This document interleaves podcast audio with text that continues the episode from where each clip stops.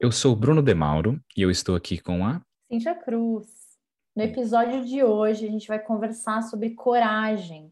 Por que, que esse podcast chama Corajosamente e o poder e o impacto que a coragem pode ter na nossa vida?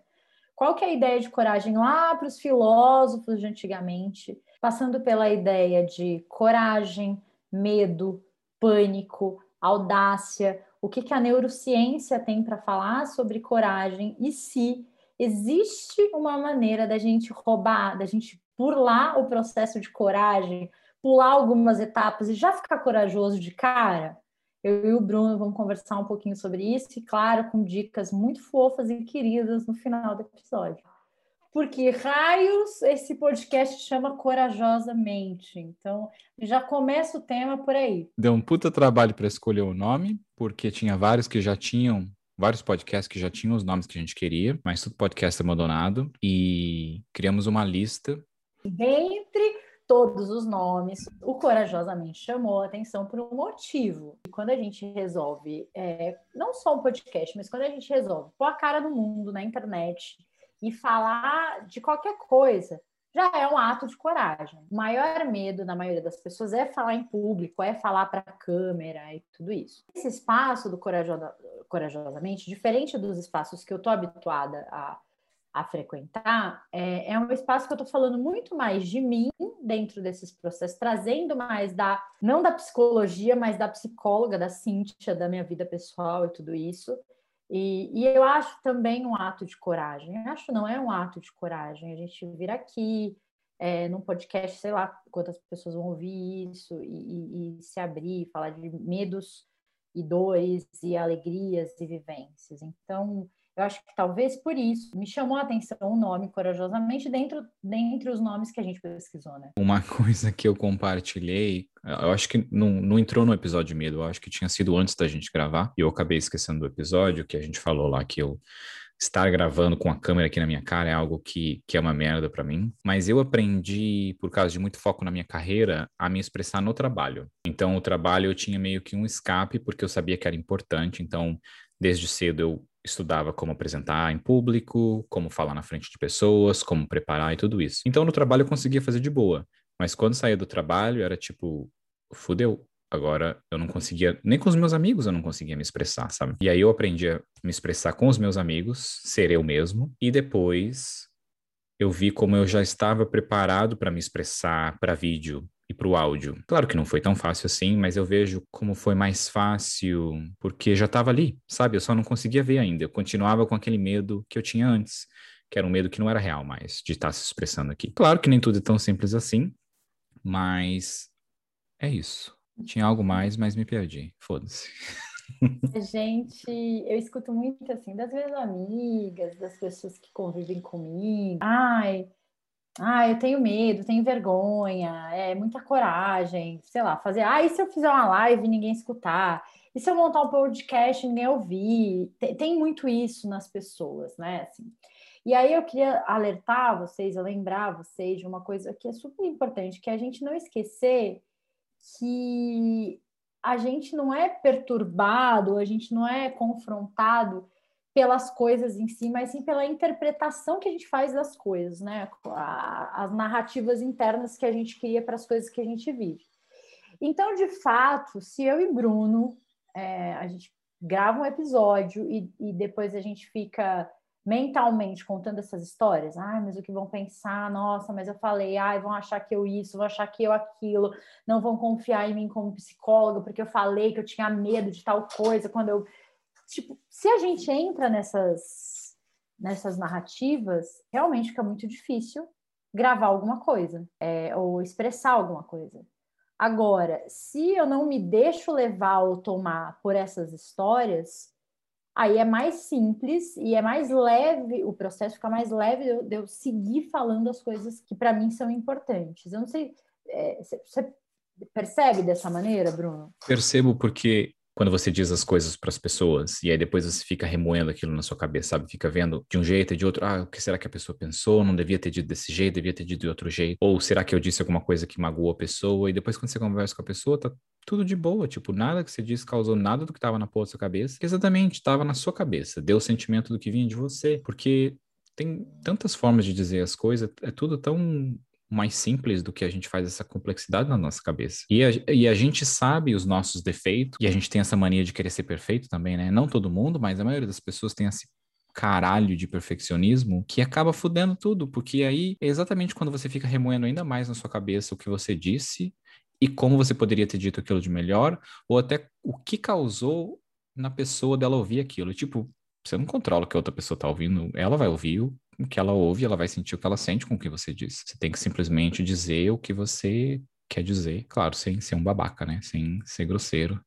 E, e, eu acho que é, é por isso que é tão importante o nosso processo de autoconhecimento e o quanto a gente trabalha isso em terapia, ou em meditação, ou nas nossas autoanálises, porque essas histórias, quando a gente começa a perceber que a gente inventa essas histórias e que muitas vezes elas não são realidade, elas não são pautadas na realidade, elas são interpretações completamente nossas. Conforme a gente vai entendendo essa nossa capacidade de criar essas histórias, a gente também vai tendo consciência, falar não, pera, não é isso que está acontecendo, não foi isso que o Bruno falou, é, eu não tenho vestígio nenhum para achar que isso é verdade. Então você vai melhorando essas narrativas, assim. Então, sei lá, ah, gravei um episódio, ah, não sei, não estava muito confortável com aquele tema, achei que não fluiu e tal. Foi o meu processo, né? Então, ah, eu não estava bem com o tema, achei que não fluiu, achei que não era bem assim e tal. Vou receber feedbacks também, mas primeiro, se eu não tivesse esse processo todo trabalhado bem dentro de mim, esses feedbacks, nossa, são bombas, podem detonar a gente. Isso eu estou falando aqui do podcast, mas enfim, na vida, né, Bruno? Qualquer coisa, trabalho, relacionamento e tudo. Então, tem uma, um trecho de uma música do Castelo Branco, que é um cara maravilhoso que eu adoro. Ele fala assim, chama Coragem a música, e ele fala assim: mas se conhecer de verdade, coragem, que coragem. Então, assim, a gente conhecendo essas, para reconhecer essas fragilidades, as coisas que doem mais na gente, precisa de muita coragem e dar esse passo de vir aqui e se expor, expor a maneira que a gente pensa a vida, como a gente encara as coisas, é um ato de coragem, como diria Castelo Branco, que coragem. Você me fez lembrar de uma coisa que aconteceu agora esse fim de semana. No sábado eu fui numa reunião que teve na, com um amigo. Fazia tempo que eu não saía do meu grupo de amigos e ia para um grupo de amigos que não era meu grupo de amigos, sabe? O que eu vi que aconteceu foi fazia muito tempo o meu comportamento antes, mesmo com o meu grupo de amigos, era eu ficava mais calado e me expressava bem pouco. E isso não acontece já há muito tempo com o meu grupo de amigos que já me conhecem. E quando vem pessoas novas nesse grupo também, eu não, não tenho nenhuma mudança de comportamento. Mas eu vi que estando nesse grupo que foi completamente novo para mim, eu voltei a essa parte eu ficar quieto, sabe? Eu não conseguia me expressar. Na verdade, eu estava guardando esse conteúdo para minha sessão de terapia dessa semana. Mas eu vou aqui dar primeiro com spoilers, mas o episódio vai sair depois da sessão de terapia, então não tem problema. Mas eu vi, foi muito gostoso, quer dizer, foi uma merda, mas a parte que foi gostoso foi porque de vários sentimentos que eu estava tendo ali, depois quando eu cheguei em casa, eu fiquei pensando, tipo, aquele Bruno que não conseguiu falar nada ali, que ficou quieto, ficou introspectivo, aquele não sou mais eu, mas ele ainda existe em mim, porque ele foi presente numa boa parte da minha vida. E aí, naquele ambiente que fazia muito tempo que eu não me colocava num grupo de pessoas desconhecidas, completamente desconhecidas, ele voltou. Aquele mecanismo de defesa ou aquela coisa que me empodera, que na verdade não empodera, só uma ilusão na minha cabeça, acabou voltando. Mas eu lembro que antigamente eu me sentiria completamente devastado, porque eu não consegui falar, não consegui me expressar, e tipo, não, aconteceu alguma coisa ali, que me que fez esse Bruno voltar, mas eu sei que aquilo não sou eu. Aquilo é só uma parte que eu precisei numa parte da minha vida que eu não preciso mais. Mas ele voltou nesse período que fazia muito tempo que eu não, não sentia isso e não via esse Bruno quieto, sabe? Esse Bruno sem se expressar. Entre outras coisas que passaram pela minha cabeça, mas é isso que eu vou compartilhar aqui e depois te digo com spoilers uh, depois da minha sessão de terapia. é, e, mas assim, será que a gente tem que, no primeiro contato com o grupo, já sair se comunicando, já sair falando? Tô aqui, sei lá, pensando com você, tá? Me metendo okay. aí no seu processo. A psicóloga mas... Cintia está aqui. Não, tô aqui como sua amiga. É, claro. Porque às vezes também, pensando nesse contexto de tudo que a gente passou, quarentena, isolamento, realmente essa coisa de estar num grupo novo, de gente completamente nova, eu acho que é natural a gente se preservar um pouco de cara, assim.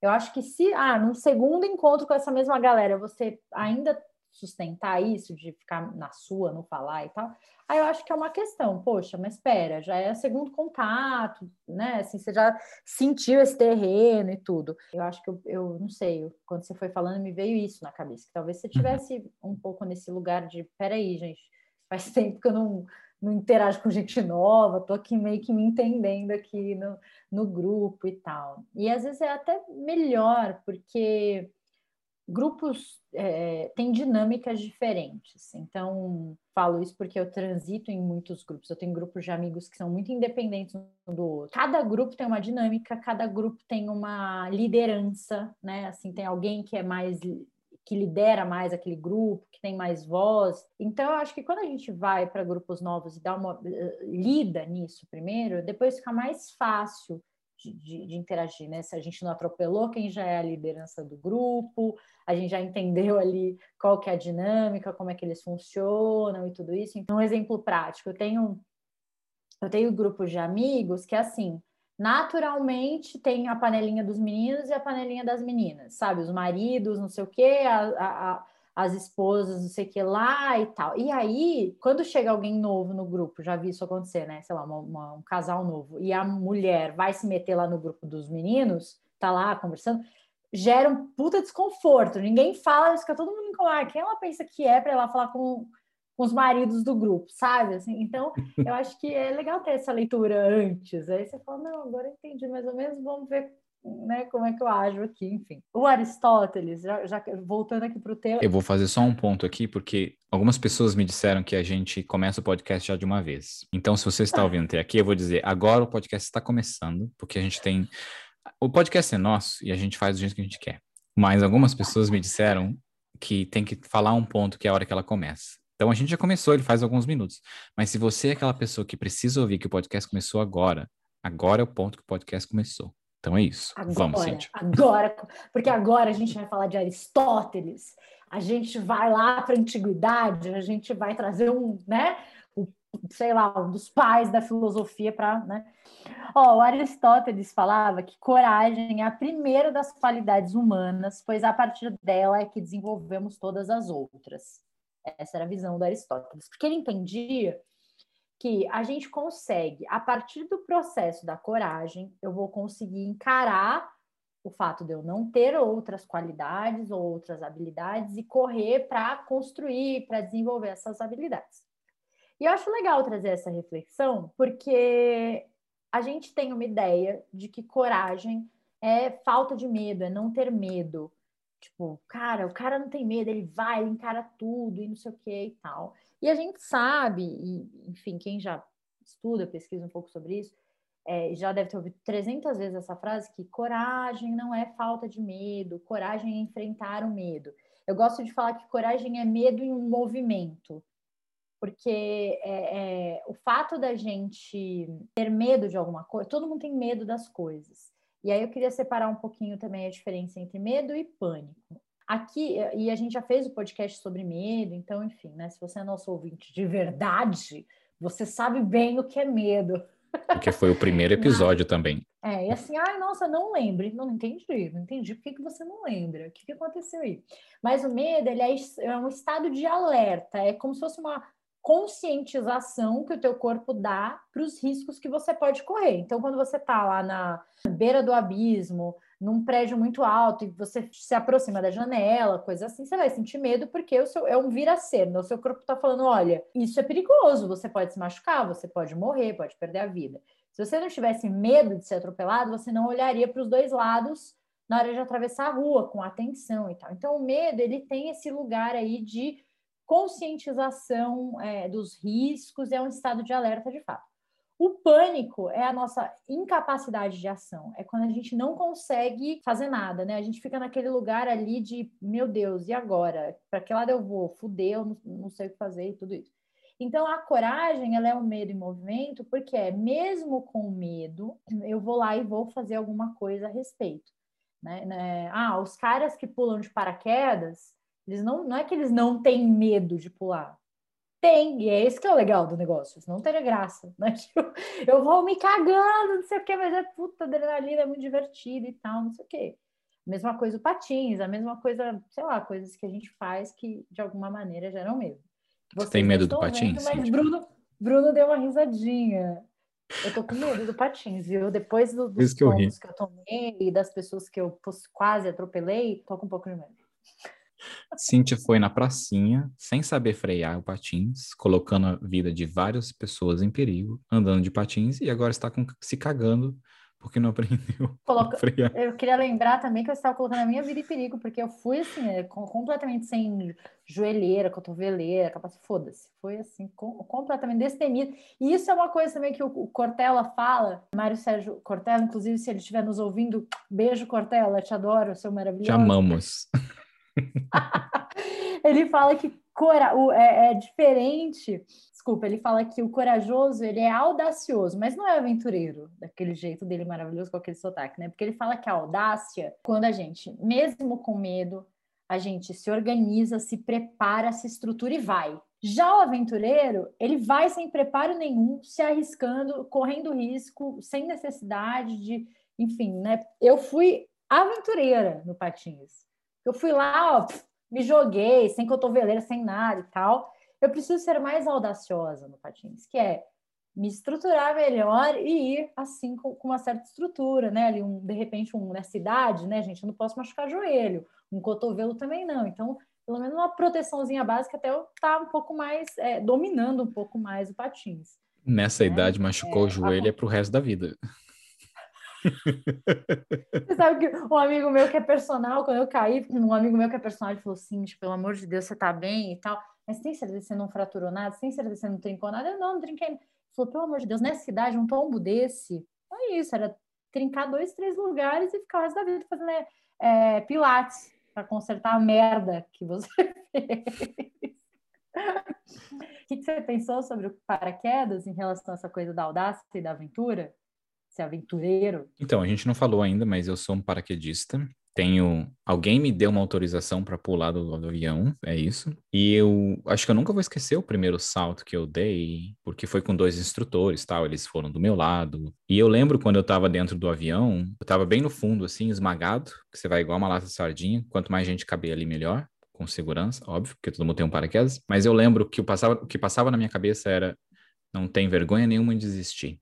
Você pode desistir, ninguém vai ficar te zoando por muito tempo, depois você volta outro dia, ou talvez nem volta mais. Isso foi o tempo todo subiu. Os 10 minutos estava subindo, que para mim pareceram umas 5 horas, só passava isso na minha cabeça. Você pode desistir, você pode desistir, e tá tudo bem. Mas aí eu vejo como é a parte que o preparo, que a gente vai falar mais para frente, mas o treino te dá a segurança, porque eu lembro que o que a gente mais treinou para o primeiro salto era a posição na porta e você sair, sabe, fazer o movimento. E eu eu lembro exatamente do sentimento, porque eu estava me cagando ali, e aí eu fui meio que engatinhando até a porta, porque eu tava com medo de cair fora do avião. E aí eu lembro que na hora que eu me coloquei na posição na porta ali, sabe que você põe uma mão de cada lado, e eu olhei para o instrutor assim, eu não lembro de sentir medo nenhum. Eu só lembro que eu tinha uma sequência para fazer ali, e depois eu estava fora do avião. É só isso que eu lembro. E como foi assim, o medo foi embora, sabe? Porque, claro, enquanto eu estava caindo, eu, eu acredito que meu cérebro estava em modo de sobrevivência, porque eu lembro de poucas coisas.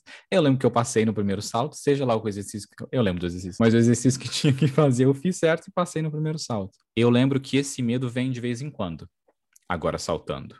Eu vejo que a diferença que eu sinto hoje é, sabe quando você tá andando de carro numa rodovia, assim, que você não tá com medo, você tá dentro do carro e você tá indo para um lugar. E eu sinto que o avião hoje é isso, que ele me passa. Eu não estou com medo de subir, mas de vez em quando vem um medo vem um medo que eu fico me perguntando, por que eu faço isso? Por que eu tô aqui? E aí sempre que esse medo vem, ele vai embora quando eu pouso o paraquedas. Quando eu pouso, eu sei que exatamente é por isso que eu faço isso. Eu sei que aquele sentimento que me dá ali na hora que eu fiz tudo aquilo, aquele medo todo, é, sabe, é por isso que eu faço. É por essa esse sentimento, seja lá o que for, na hora que eu pouso. Que legal saber dessa parte do teu da tua relação com o paraquedismo e tudo acho que você falou uma coisa vital, assim, que é essa, essa coisa do preparo, quando a gente, de alguma maneira, ocupa a nossa cabeça com, sabe, parte 1, parte 2, parte 3, parte 4. Parece que o nosso medo se organiza, por isso que eu gosto dessa ideia que o Cortella fala da audácia. É, e ele tem até uma sequência, né, que ele coloca organizar, preparar, estruturar e ir. É... Isso que você falou me, me fez lembrar também uma parte importante do se preparar, porque, como eu mencionei, pessoas perfeccionistas tomam muito no cu na vida. E eu lembro quando eu fui no meu terceiro salto, foi todo bagunçado, sabe? Foi todo cagado.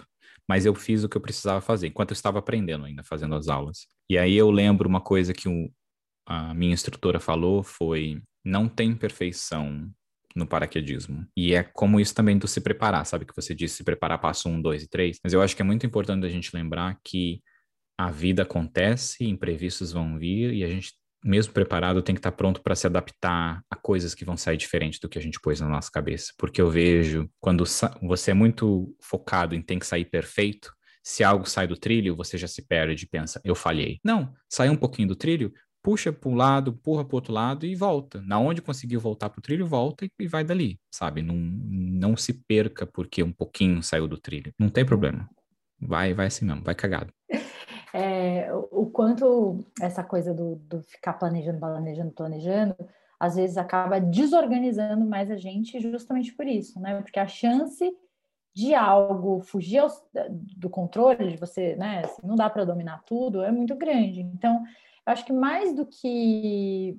Eu me, eu me sinto uma pessoa muito corajosa. Eu acho que eu sou muito corajosa. E eu sinto que eu sou corajosa não porque eu sou super preparada, assim, é, antecipadamente, mas porque eu fui treinando a minha capacidade de lidar com a coisa, com o imprevisto quando ele acontece. Quando eu penso, assim, eu acho que eu trabalho com uma coisa que é uma coisa que as pessoas têm muito medo, que é falar em público, dar palestra, treinamento. Eu fui olhando, assim, o que, que mais me dava medo, desespero, pânico quando eu comecei eu falar alguma bobagem, de alguém fazer alguma pergunta que eu não conseguia responder, que eu não saberia responder e tal. Então eu me preparei para isso, tanto no conteúdo do que eu falo, estudei, pesquisei e tanto que até hoje eu falo, gente, eu li uma pesquisa, não lembro o nome, porque eu já li muitas pesquisas na vida, porque eu ficava desesperada. Sabe quando essas verdades que na verdade não são verdades que as pessoas vão replicando que viram uma verdade? Tipo assim, tem umas uhum. pesquisas que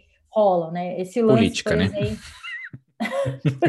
Mas, tipo, até esse lance de você estar tá assistindo um filme e aparecer uma, uma, palavra de que aquilo vai te direcionar de alguma maneira, não é verdade, é uma, enfim. E também para ter uma técnica para falar em público. Então, eu fui estudando técnicas e, e me estruturando para isso, a ponto de hoje isso ser muito natural. Eu não entro numa palestra e falo, bom, agora eu vou fazer uma piada que é para quebrar o gelo de não sei não, tipo, já a técnica já está interiorizada porque eu estudei e pratiquei bastante. Que foi? Você não segue o padrão TEDx? Porque eu sempre, eu lembro uma vez que eu estava estudando sobre apresentação e alguém ensinou esse padrão TEDx. E desde que ensinaram isso, eu nunca esqueci de que fazer essa piada no começo e como eles faziam o breakdown das coisas. Tipo, eu vejo muita palestra padrão, muita palestra para Ai, não consigo falar a palavra. Padrão.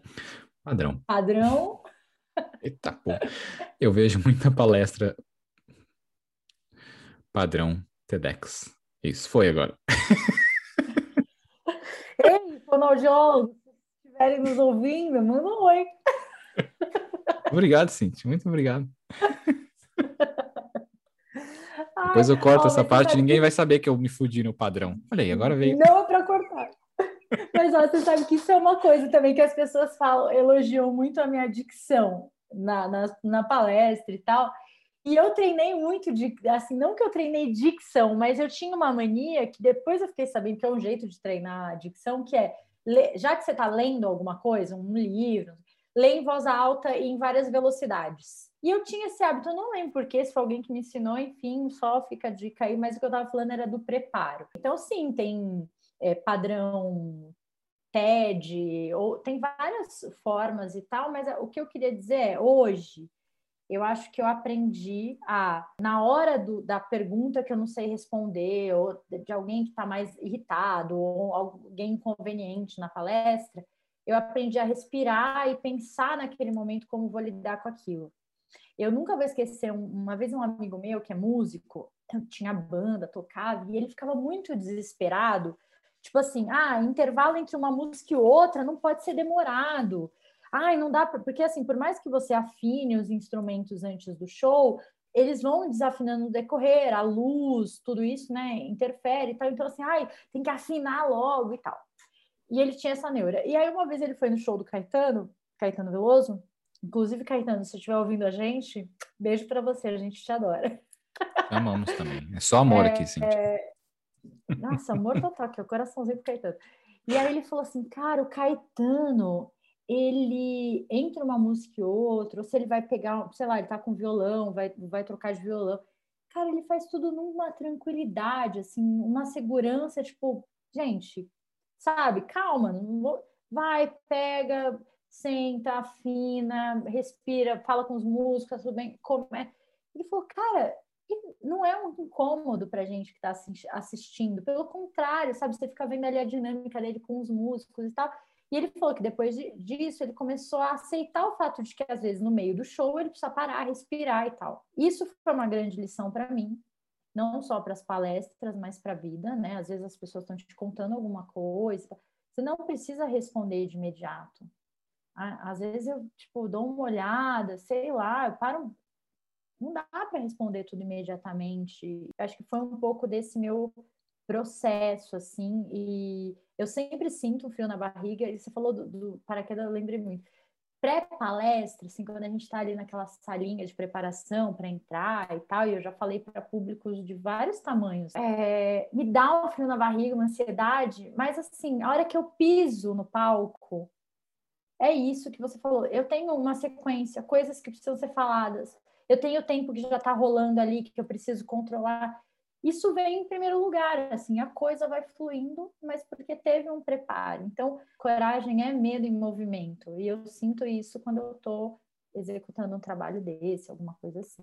Quero citar uma letra é, do Mundo Bita, para quem tem filho pequeno, criança, sabe que o Mundo Bita é tem um projeto, né, com várias, ensina várias emoções para as crianças, é muito legal, as musiquinhas e tal, tem uma sobrinha pequena, adora o mundo bita, e eles têm uma musiquinha sobre coragem que fala, coragem, o gás que ajuda a gente a levantar.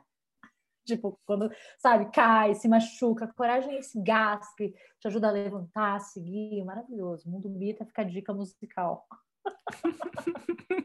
Como nós já entramos na área de dicas mesmo no meio, foda-se, não, não, precisa esperar até o final para já ouvir as dicas. Eu vou dizer, um, vou compartilhar uma aqui que é a que eu uso às vezes comigo, que é a de lembrar. O, a primeira coisa é você escrever num papel quais são os seus superpoderes e quais são as suas fraquezas, sabe? Porque a gente não sabe tudo. Igual quando você está na, na palestra, vai ter pergunta ali que talvez você não saiba. E se você pretender que você sabe, você sabe que você vai estar tá se sabotando ali, porque você internamente sabe que você está pretendendo, que você não sabe. E aí eu vejo que esse exercício de colocar num papel, você coloca num papel que é mais fácil de lembrar, né, quando você está anotando, coisas que eu sou bom, ou coisas que eu sou foda, você chame como você quiser os seus superpoderes, e coisas que eu sou fraco, porque eu não me sinto confortável falando sobre, porque eu tenho pouco conhecimento e etc. Aí o que acontece é, quando eu vejo que o assunto é algo que é sobre o, que eu tenho o meu superpoder, eu, eu consigo me ver falando sobre aquilo, me expressando, dizendo o que vem na minha cabeça, porque eu tenho conhecimento sobre aquilo. E quando eu vejo que é um assunto que é partes que eu não sei, eu vejo que o meu comportamento é mais assim, tipo, eu não sei, crio uma ação de tentar achar a resposta depois, ou perguntar para alguém, ou dar o caminho para alguém procurar isso. Mas aí também com essa lista de fraquezas, por assim dizer, mas não é fraqueza, é só coisas porque ou você não gosta, ou porque você ainda não teve tempo de aprender aquilo.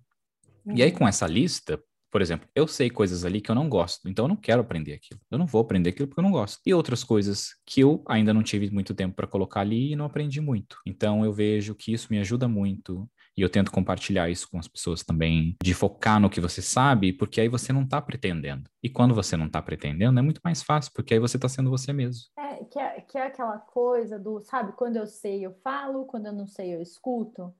E tem uma coisa que eu aprendi muito nas palestras, às vezes eu tô lá, eu cito muito autor e tal, e filósofos, Aí às vezes vem umas perguntas do tipo, mas qual a relação disso com a teoria do Gardner? Sei lá, eu posso de repente nem saber quem é o Gardner, do que, que essa pessoa está falando.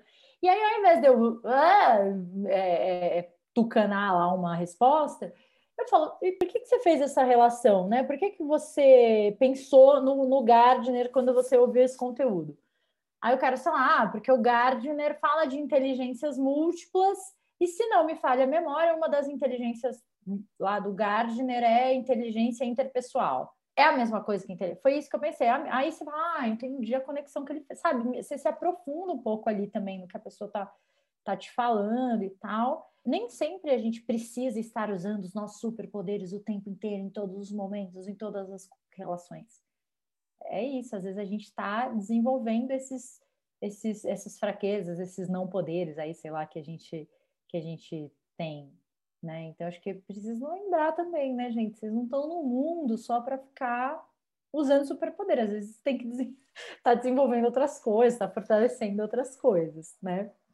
E aí eu lembrei, quando eu estava fazendo as pesquisas aqui para o papo, é, vem muito conteúdo da Brené Brown, né? Que é a coragem de ser imperfeito, vulnerabilidades e tudo isso.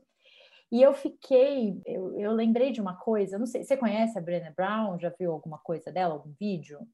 Eu vi aquele vídeo que você recomendou no outro episódio, que não foi ao ar ainda, então não vou dizer. Não, na verdade o vídeo já foi ao ar, porque esse episódio está sendo gravado no futuro. Então vou falar de novo essa parte. não tem problema, Bruno. Vamos passear pelo tempo, futuro, presente, passado. O que é? O que é o futuro? O que é o passado? o Olha poder... só, você está falando do vídeo do vídeo que eu falo que eu falei sobre a diferença entre empatia e simpatia. É esse? Exatamente isso.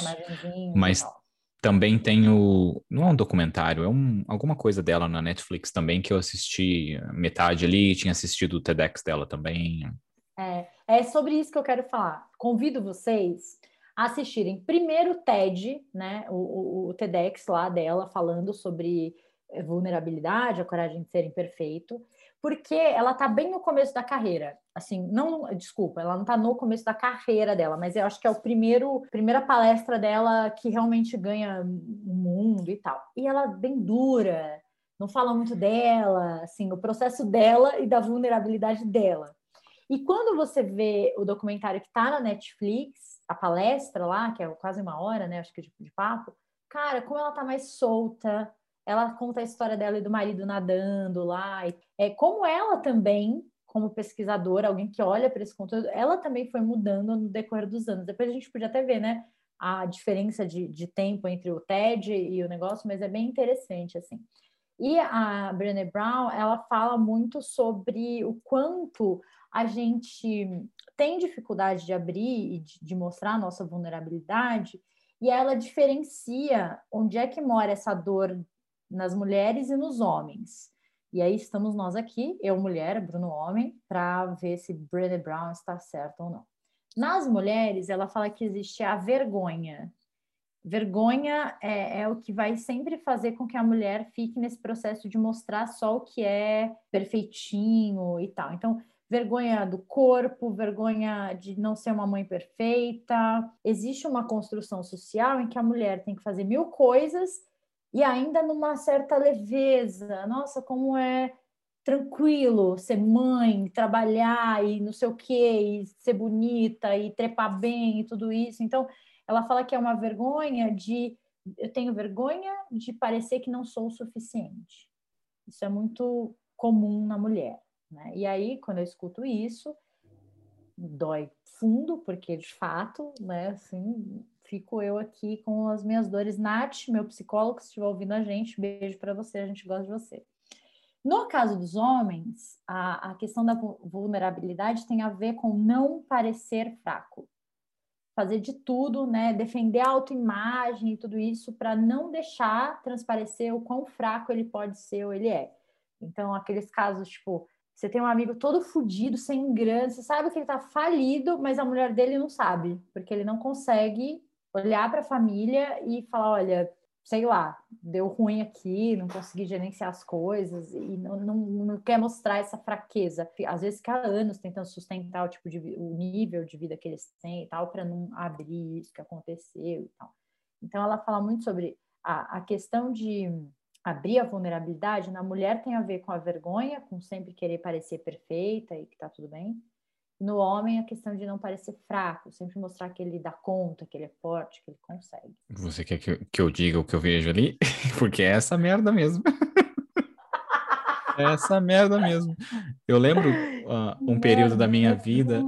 É uma merda. Eu lembro um período da minha vida que eu não lembrava a última vez que eu tinha chorado.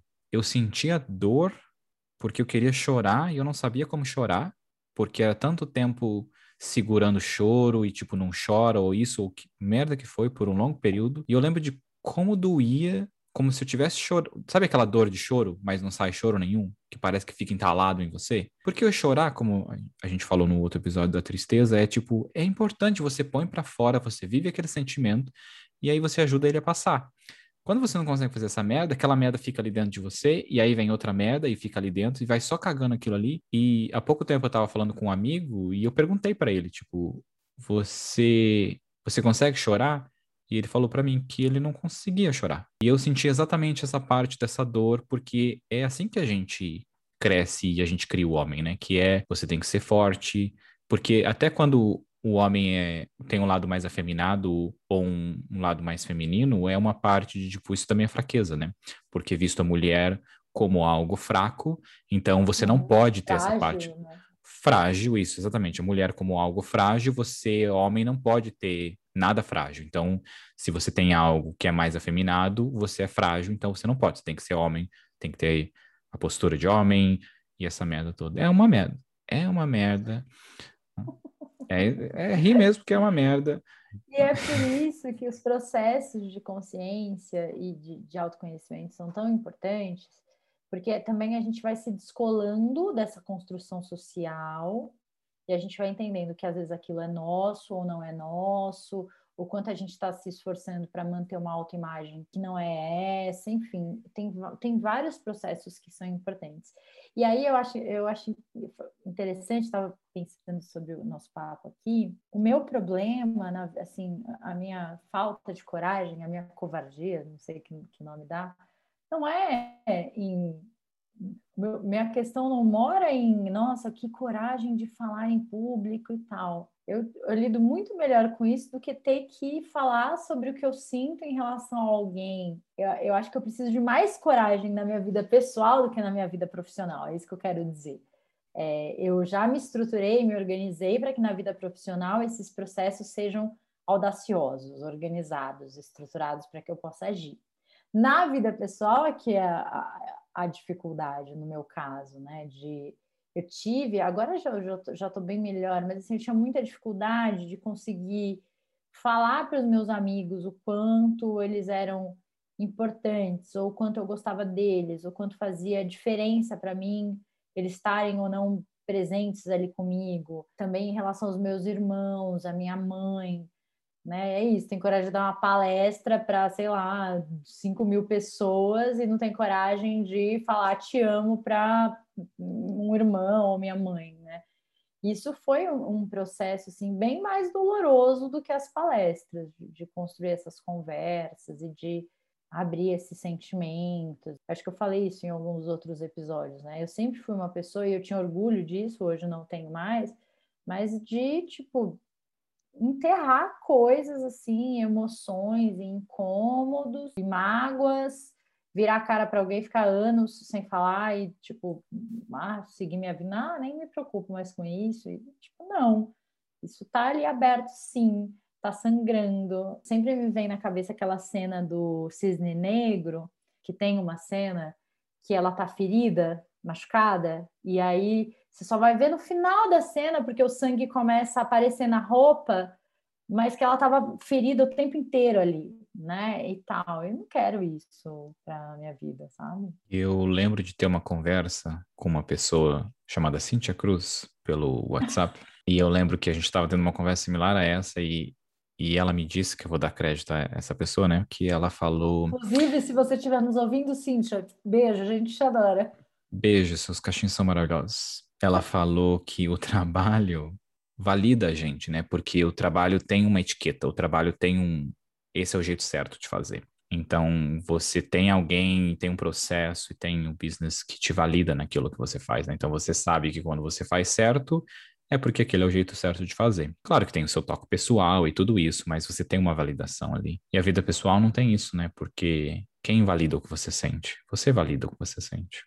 Não tem alguém que vai validar. E quando você diz te amo para alguém, é você sendo honesto com o que você está sentindo, indiferente se a outra pessoa vai te dizer eu te amo, né? Indiferente se a outra pessoa sabe dizer eu te amo, ou sabe sentir amor, ou qualquer outro sentimento que venha. E essa parte volta de novo ao autoconhecimento, porque você sabendo que aquilo que você sente é o suficiente, quando você diz para outra pessoa, se ela te dá, aquilo é maravilhoso, mas se ela não te dá, você também vê por esse lado que tipo, eu sinto isso, e é isso que é meu.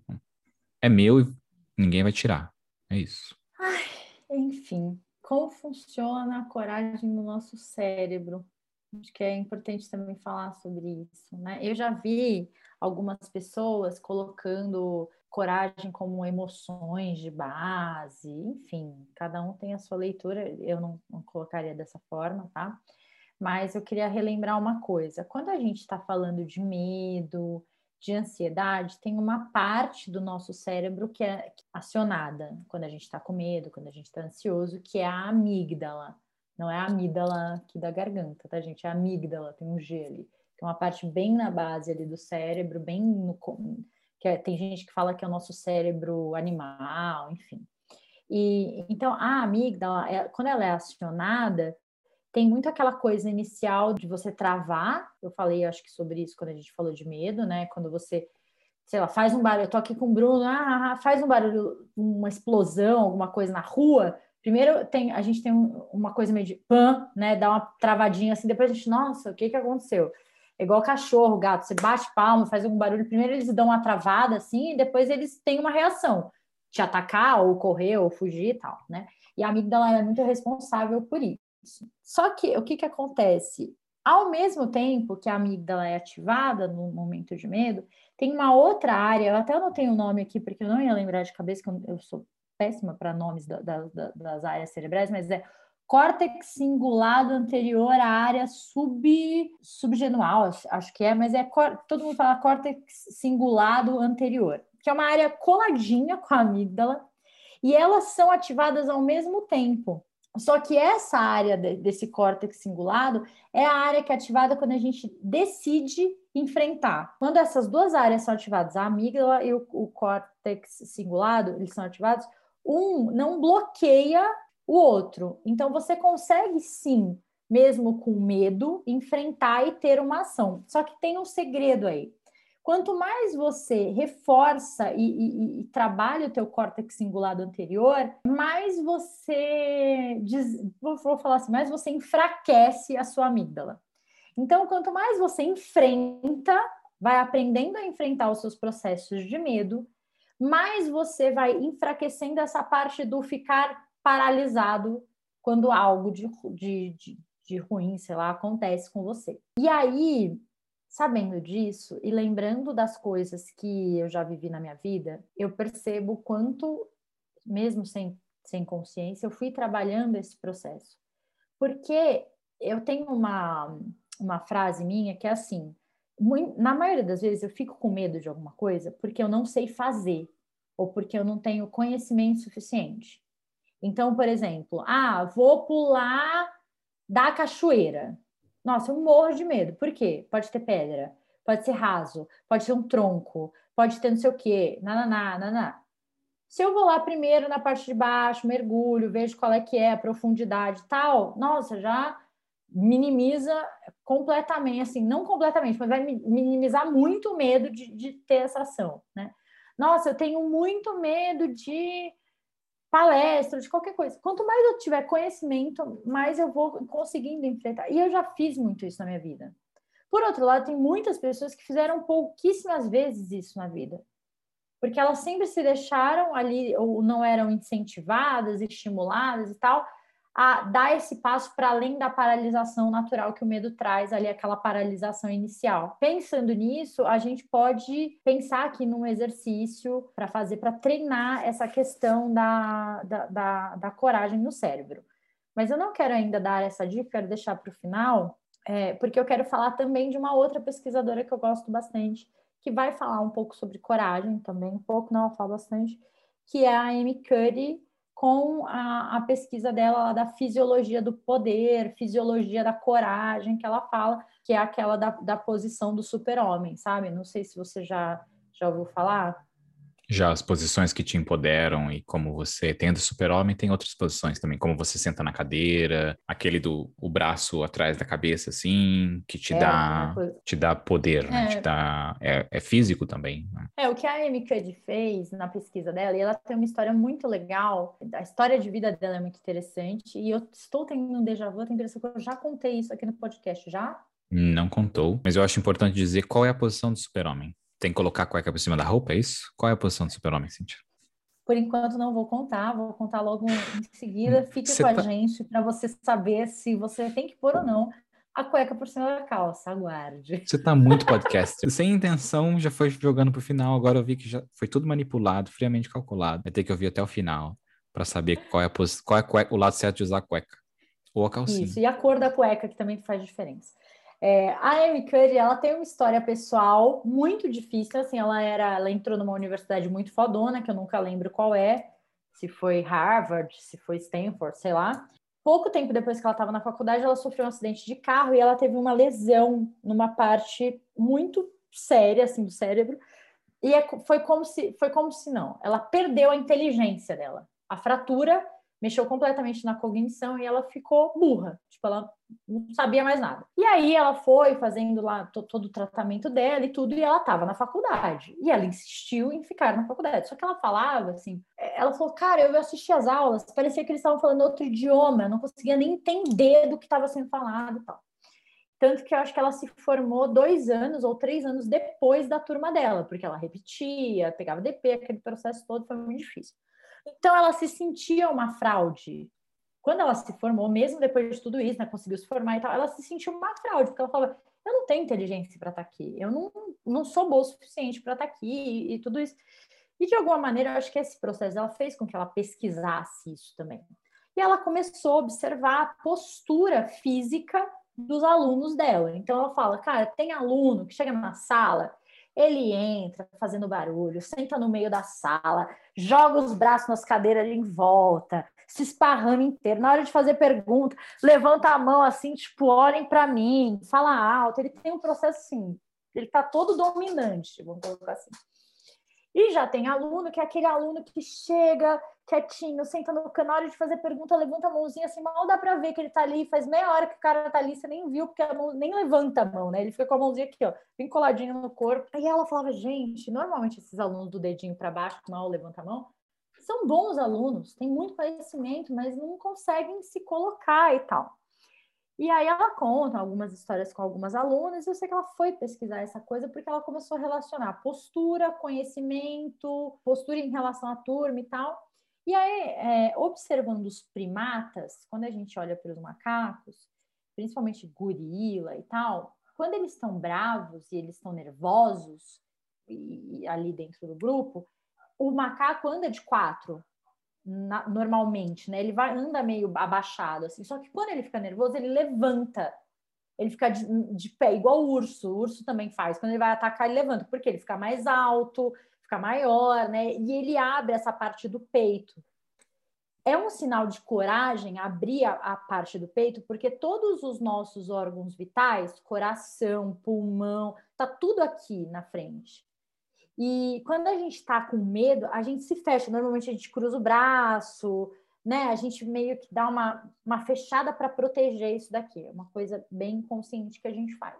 E aí o que, que eles começaram a descobrir? Que esse macaco, esse gorila, quando ele tá para brigar e tal, ele levanta, é, ele tá com pico de, de, de testosterona e o cortisol dele, que é que vai gerar o estresse, o medo e tal, tá baixo. Então, ele tem um pico de hormônio, os hormônios, né? testosterona alta, cortisol baixo. Quem é atacado, o macaco que está sendo atacado, que normalmente recua, abaixa, se encolhe, é o contrário. Ele está com a testosterona bem baixinha, o cortisol, né, o estresse tal, bem alto. Ok, então ela falou, tá, tem uma coisa, tem uma relação com a postura e com os hormônios que são produzidos. E se eu fizer o contrário? E se a gente fizer a postura por um tempo e ver se a postura faz com que esses hormônios sejam estimulados? É, essa foi a sacada da Amy Curry dentro da pesquisa dela. Então, ela, ao invés dela ficar é, deixar o bicho ou, ou os, é, porque depois ela fez com humanos, né? Os, esqueci o termo que a gente usa, os participantes da pesquisa, né? Ela fez o contrário, vamos colocar eles nas posturas e vamos ver o que acontece com os hormônios. E ela foi fazendo as medições e comparando e tal. Então, o que, que ela percebeu? Quando a gente deixa as pessoas numa postura aberta, então a postura do super-homem, não precisa pôr cueca em cima da calça, meu amor, não precisa. Então não quero fazer. Vermelha, não precisa. Não. eu acho que ia ficar engraçado. Eu acho que a gente deveria até postar uma foto ali, né? Enfim.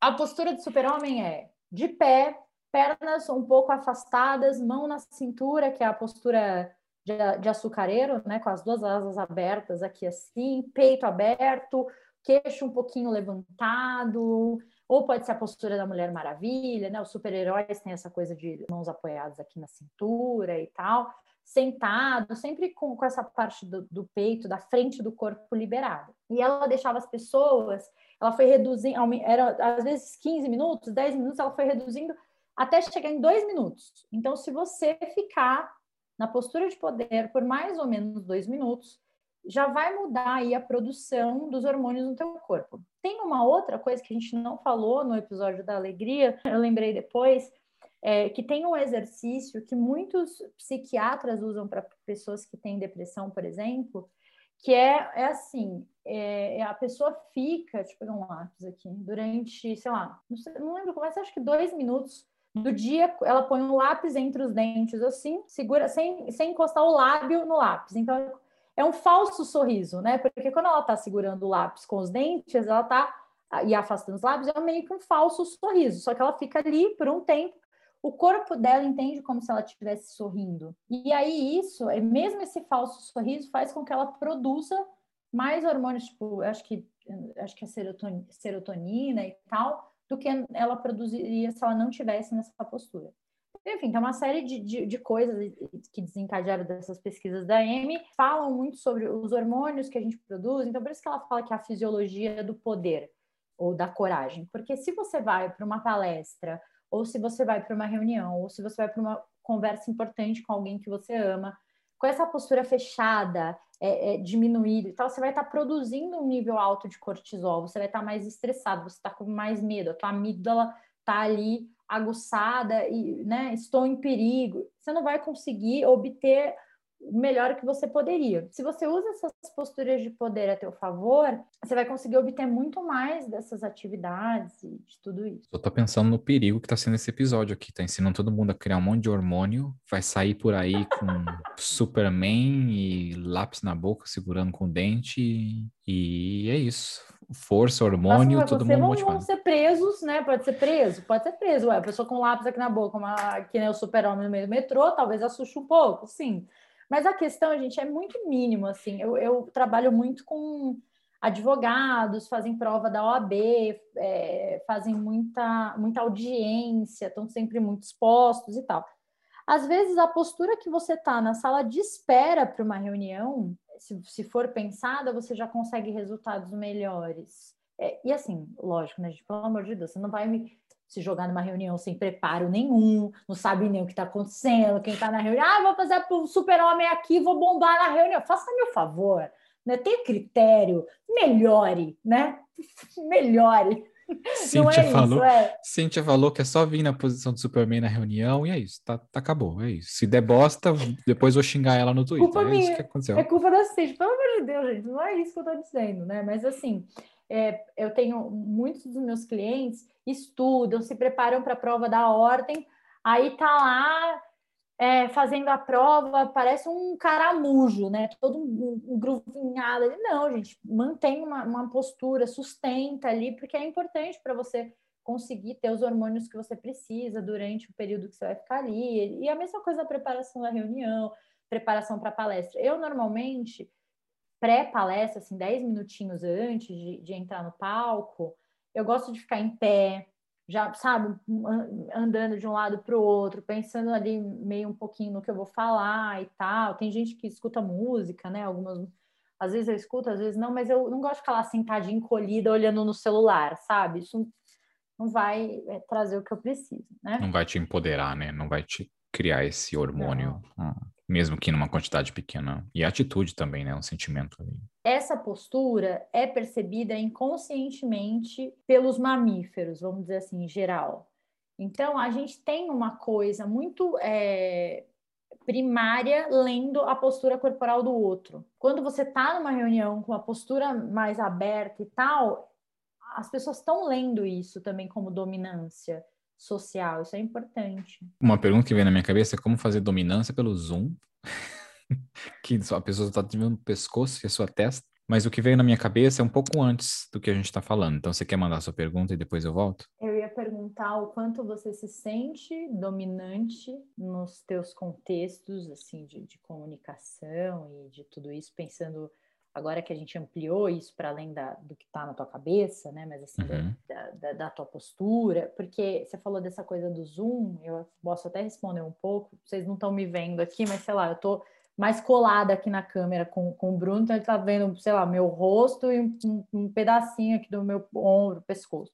Mas se você quer passar uma imagem de dominância pelo Zoom, talvez valha se afastar um pouco mais para que a pessoa possa te ver um pouco mais e ao invés de estar tá sentado, tipo, meio jogado na cadeira, meio debruçado aqui no, no, na, no negócio do apoio de braço aqui e tal, se você está, sei lá, sentado mais retinho, aberto, falando mais assim, é, com, com, com, os braços mais abertos, mais com as mãos, mais tranquilo, dá um outro, é um outro lugar de eu falar assim com você que eu falar aqui meio encostada, meio bom, né? E a gente vai desmontando gritando durante uma reunião. Sabe quando você começa a reunião assim, todo bonitão, e aí no final você já tá meio debruçado na mesa, segurando a cabeça, assim? Tipo, gente, não dá, né? Mas eu acho que a outra pergunta que você quer fazer, ela combina com o que eu queria falar, que é sobre os ambientes seguros, que é o ambiente seguro que eu, eu vou falar aqui e a gente vê se isso combina. Se combinar, você continua na meada. Se não combinar, a gente vê o que acontece. Mas eu queria voltar uma pequena parte naquilo que você falou da cachoeira. Você não vai se jogar lá do, do topo sem saber que aquele ambiente é seguro.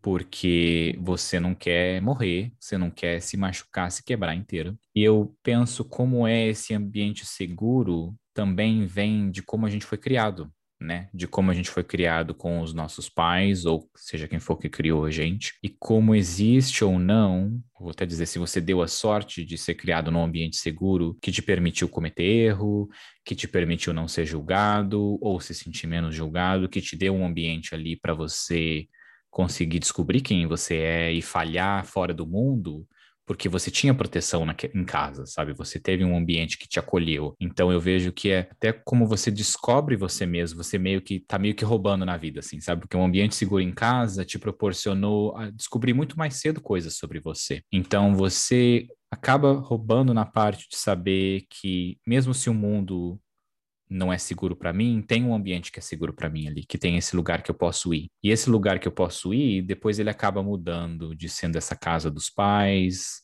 para você mesmo, que você se torna seu ambiente seguro e você sabe que mesmo que o mundo te machuque ou que tenha pedra ali embaixo daquela água, você sabe como se manter seguro ali, porque você se acolhe, você se basta.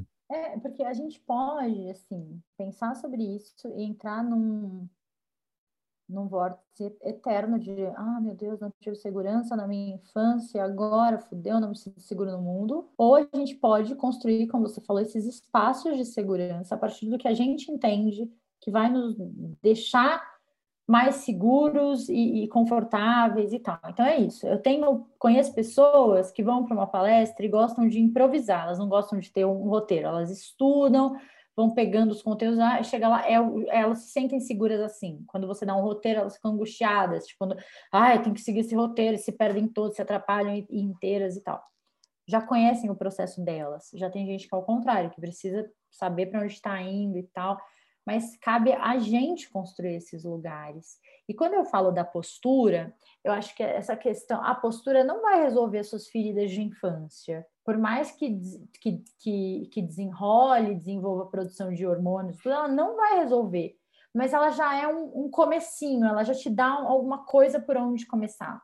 Né? Uma vez eu e o Caio, a gente ficou brincando nos stories e deu um rebuliço, porque a gente estava falando, ele estava aqui em casa comigo, a gente tomando café e tal, eu falei, cara, não tem coisa pior que gente chega numa festa parece que está pedindo desculpa por ter vindo, de tão encolhido, de tão, ai meu Deus, estou atrapalhando, ai, ai, tipo, não, se é para ir para um lugar com essa postura, não vá, você vai se sentir mal. Aí parece que as pessoas se sentem mal, também, ai, ela está desconfortável.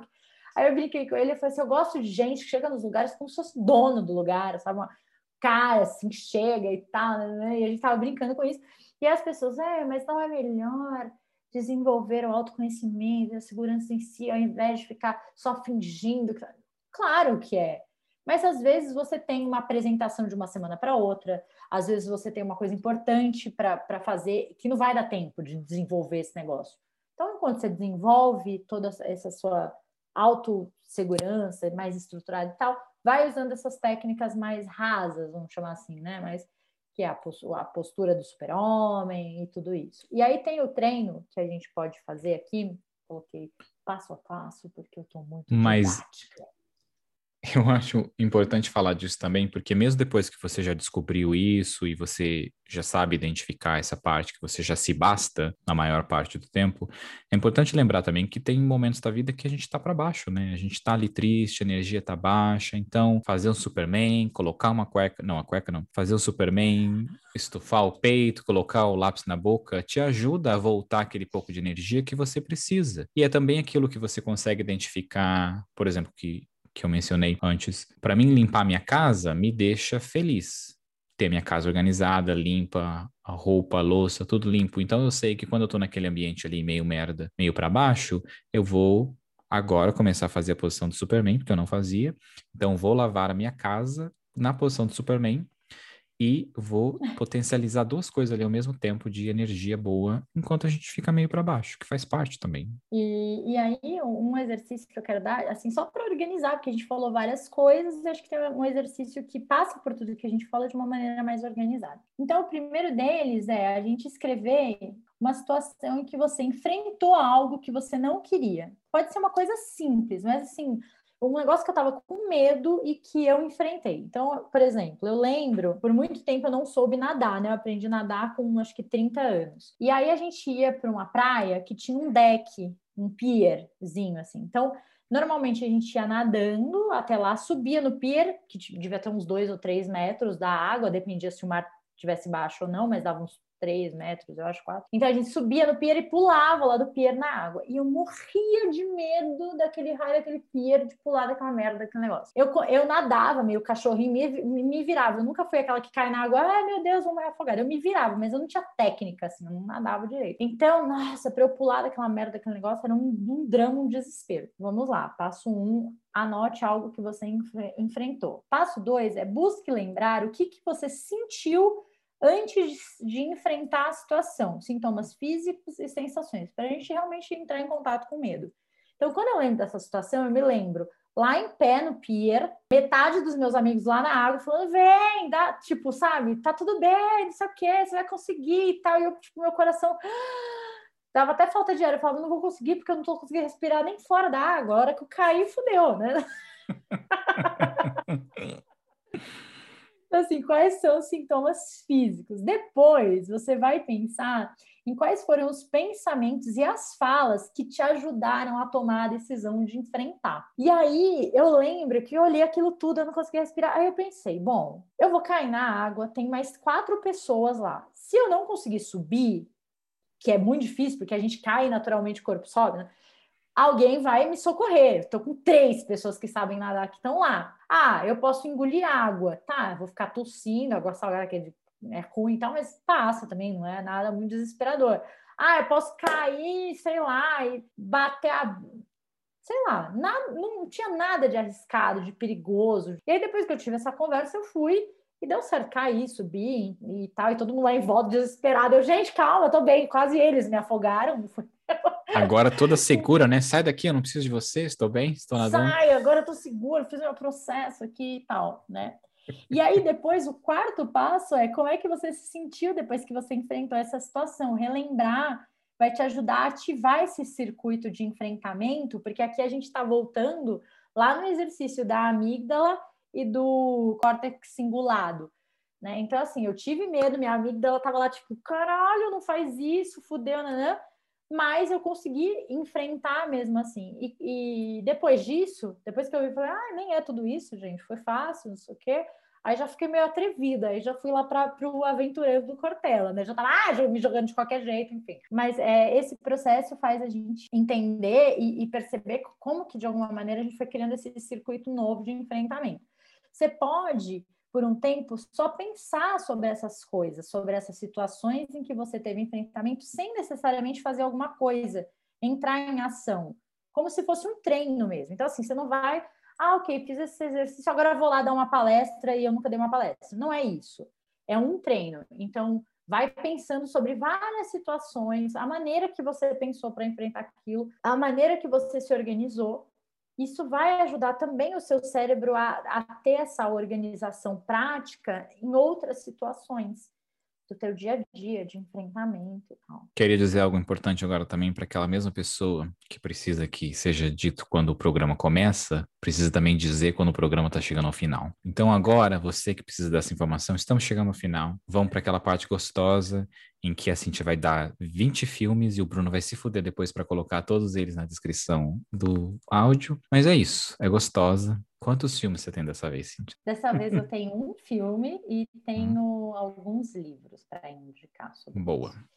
Então, eu acho que o filme que eu quero indicar é o Em Busca da Felicidade, com Will Smith, porque é um medo, ele vai tratar de uma coragem, de um medo de uma coragem que vai de um, um lugar muito profundo do homem, que é essa ideia de parecer fraco perante o filho e do quanto ele e das coisas que ele não dominava, do, do quanto ele precisou entrar em ação mesmo com medo e mesmo perdido para que as coisas acontecessem. Acho um filme bem simbólico em relação a, a medo versus coragem. Quero indicar o livro da Amy Curry, que chama O Poder da Presença, e o livro da Brené Brown, que é o A Coragem de Ser Imperfeito. Tenho dois filmes que eu vim preparado para os dois filmes, já estavam aqui na minha, na minha mente. O primeiro filme chama Gênio Indomável, com Robin Williams. Uhum. E esse filme é muito gostoso, muito gostoso, porque ele fala de todos os sentimentos que nós já falamos nesse episódio, nesse podcast aqui. Então, olha só que perfeição, eu nem tinha percebido isso, mas eu planejei, eu planejei desde o começo. Olha, gênio. Exato. Tava tudo planejado. Tudo foi gravado para que eu desse a, a sugestão desse filme. Gênio Indomável é o primeiro filme. Tem na Netflix. Então, corre lá, paga a mensalidade, assistir aquela delícia. E o outro chama Um Limite Entre Nós. Com Viola Davis, aquela mulher maravilhosa. Muito amor também por aquela mulher, que ganhou todos os Se prêmios que tem no mundo. Gente, vai, entender porra nenhuma. vai saber. Depois a gente manda um tweet para ela em inglês. E, mas esse filme, eu vou dar um alerta que eu recomendei para alguns amigos já, eles não gostaram, porque é um filme meio lento, meio bem emotivo, assim, sabe, os personagens. E ela, né? Ela, tipo, é, um, é muito foda. Eu não sei se ela ganhou o Oscar nesse filme, tenho quase certeza que sim, mas talvez seja ah, esteja errado, não lembro. Mas é isso. Gênio Indomável e Um Limite Entre Nós. Uau! E eu quero dar dicas de música também. Posso fechar com dicas musicais? Claro. É, tem a música que eu, as duas músicas que eu citei hoje, que é a do Castelo Branco, que chama Coragem, que é muito bonitinha, fofa do mundo Bita, quem tiver filho, é legal já, né, colocando ali a criança nesse, nesse mood. E o Abre as Asas, da Ana Treia, que é uma música que eu gosto muito e que fala muito sobre ter coragem de sair de certos estados emocionais, ter coragem, coragem de sair de certas situações, deixar para trás o que não te cabe mais. Então, acho que é. Sugiro que vocês ouçam essa música depois desse podcast. É isso.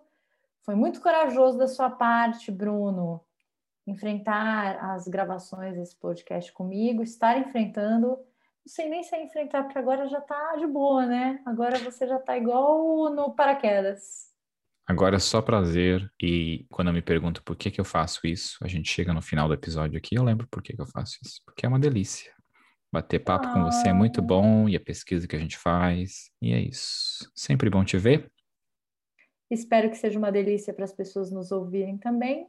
Beijo, até o próximo episódio. Um beijo, até.